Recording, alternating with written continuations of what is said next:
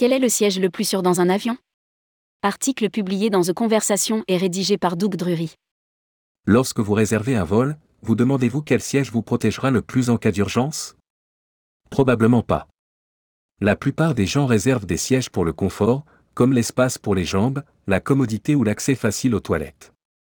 Les grands voyageurs, dont je fais partie, réservent parfois leur siège le plus près possible de l'avant de l'avion pour pouvoir débarquer plus rapidement. Nous réservons rarement un vol en espérant obtenir l'un des sièges du milieu de la dernière rangée. Eh bien, devinez quoi? Ces sièges sont statistiquement les plus sûrs dans un avion. Rédigé par Jean Dalouse le mercredi 22 février 2023.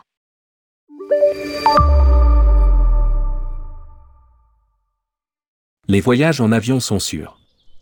Avant d'entrer dans le vif du sujet, je tiens à rappeler que le transport aérien est le mode de transport le plus sûr. En 2022, il y a eu un peu moins de 70 millions de vols dans le monde, avec seulement 174 décès.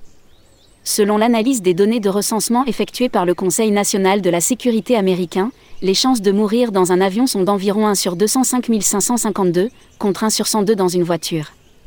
Malgré cela, nous accordons peu d'attention aux accidents mortels de la route, mais lorsque nous entendons parler d'un avion qui s'écrase, il fait la une de tous les journaux. Notre intérêt pour les accidents d'avion peut résider dans notre volonté de comprendre pourquoi ils se produisent, ou quelles sont les chances qu'ils se reproduisent. Et ce n'est peut-être pas une mauvaise chose, notre intérêt permet de s'assurer que ces incidents tragiques font l'objet d'une enquête approfondie, ce qui contribue à la sécurité du transport aérien. Il n'y a pas vraiment lieu de s'inquiéter de la sécurité lorsque vous embarquez sur un vol commercial. Mais si vous avez toujours cette question lancinante en tête, poussée par la pure curiosité, lisez ce qui suit. Au milieu, à l'arrière. Il est bon de rappeler que les accidents, par leur nature même, ne sont pas conformes aux normes. Lors du crash du vol United 232 à Sioux City, Iowa, en 1989, 184 des 269 personnes à bord ont survécu à l'accident. La plupart des survivants étaient assis derrière la première classe, vers l'avant de l'avion. Néanmoins, une enquête du magazine américain Time qui a examiné 35 ans de données sur les accidents d'avion a révélé que les sièges arrière centraux d'un avion présentaient le taux de mortalité le plus faible, 28%, contre 44% pour les sièges de l'allée centrale. C'est également logique. S'asseoir à côté d'une rangée où se situe la sortie vous offrira toujours la sortie la plus rapide en cas d'urgence, à condition qu'il n'y ait pas de feu de ce côté. Mais les ailes d'un avion stockent du carburant, ce qui disqualifie les rangées de sortie centrale en tant qu'option de rangée la plus sûre. En même temps, le fait d'être plus près de l'avant signifie que vous serez touché avant ceux de l'arrière, ce qui nous laisse la dernière rangée qui compte une sortie. Pour ce qui est de la raison pour laquelle les sièges du milieu sont plus sûrs que ceux de la fenêtre ou de l'allée, c'est, comme on peut s'y attendre, à cause du tampon que constitue la présence de personnes de chaque côté. Les ailes des avions commerciaux stockent du carburant, ce qui peut rendre cette zone légèrement plus dangereuse dans le cas très improbable d'une urgence. Shutterstock. Certains accidents sont pires que d'autres. Le type d'accident déterminera également la capacité de survie.